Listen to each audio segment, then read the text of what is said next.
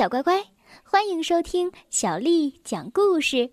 我是杨涵姐姐，今天杨涵姐姐继续为你带来好听的故事。我能打败怪兽第二集，走了好久，他们终于找到了雄鸡贼大胆旅馆。爸爸妈妈、姨妈、爸爸妈妈、姨妈，你们你们在哪儿？他们刚推开旅馆的大门，就从里面传来一个声音：“啊，快把门关上！”你好，你你好，贼大胆先生，你不是在和我们玩捉迷藏吧？贝里奥问：“啊，现在可不是开玩笑的时候！我亲眼看见了那个来自地狱的魔鬼，他离我只有几步远。”贼大胆先生，你为什么要对我们编出这些无聊的故事呢？一点都不好玩！哼！嘿，这是真事儿！你这个黄毛丫头，你们听着。只有公鸡的啼鸣才能打败这个怪物，它只要一听到“哦哦”的啼叫声就会死掉。可惜，没等这些公鸡啼鸣，就被怪物弄死了。唉，世界末日就要到了。那我们的爸爸妈妈呢？卡梅利多担心起来。他们往城堡的方向去了。怪物就躲在城堡里，可怜的孩子们，你们很快就会知道什么是灾难。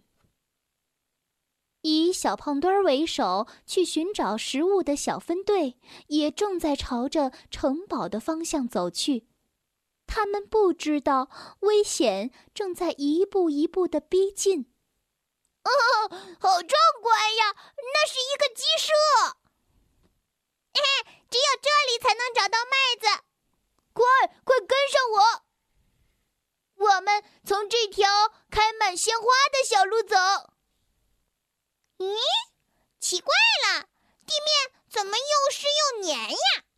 呃，这条路好像……呃，这不好像……呃，这好像不是一条路。呃，不过……哎，哦哦！过了一会儿。贝里奥、卡门和卡梅利多来到了山脚下，仰望着这座被怪物占据的城堡。管他什么危险不危险，只要能见到爸爸妈妈，就什么都不怕。卡梅利多和卡门一溜烟儿的向城堡跑去。喂，喂，等等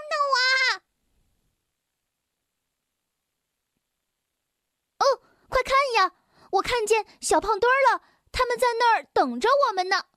嗯，是他，还有小六子和小刺头呢。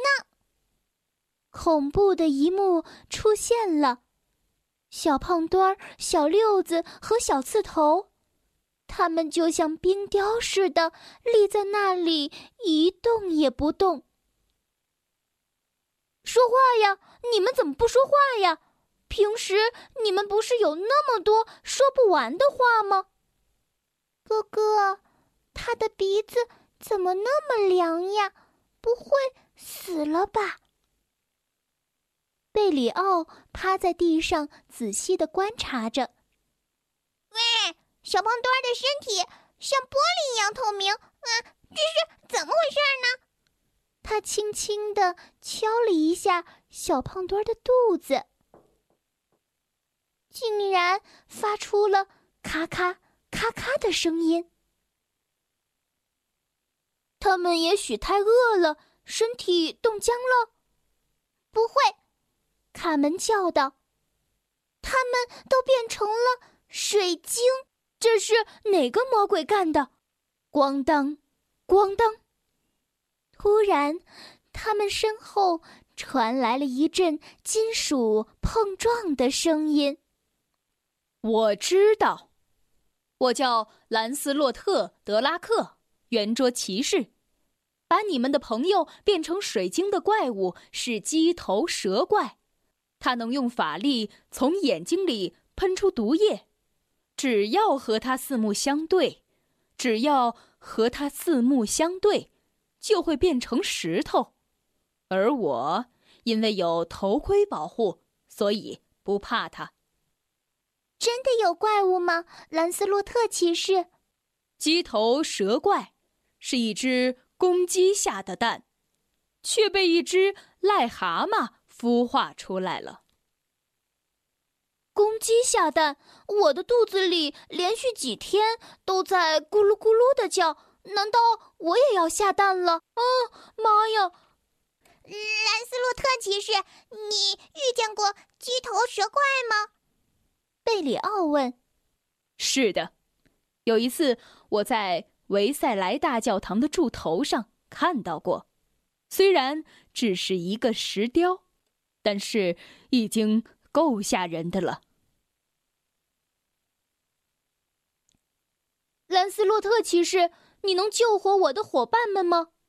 放心吧，等我打败了鸡头蛇怪，他们就会眨眼间活过来。爬上来，小家伙们！你们会看到圆桌骑士是怎么打败怪兽的。哦，想起来了，想起来了！卡梅利多突然喊道：“我知道该怎么做了！我要回去拿一样东西，它肯定能帮助我们打败怪兽。你们在吊桥等我，我马上回来。一样东西会是什么东西？小乖乖。”今天的故事就讲到这儿了。如果你想听到更多的中文或者是英文的原版故事，欢迎添加小丽的微信公众账号“爱读童书妈妈小丽”。接下来又到了我们读诗的时间了。今天为你读的这首诗是罗隐写的《风》。风，罗隐。不论平地与山尖，无限风光尽被占。采得百花成蜜后，为谁辛苦为谁甜？风，罗隐。不论平地与山尖，无限风光尽被占。采得百花成蜜后。为谁辛苦为谁甜？风，罗隐。不论平地与山尖，无限风光尽被占。采得百花成蜜后，为谁辛苦为谁甜？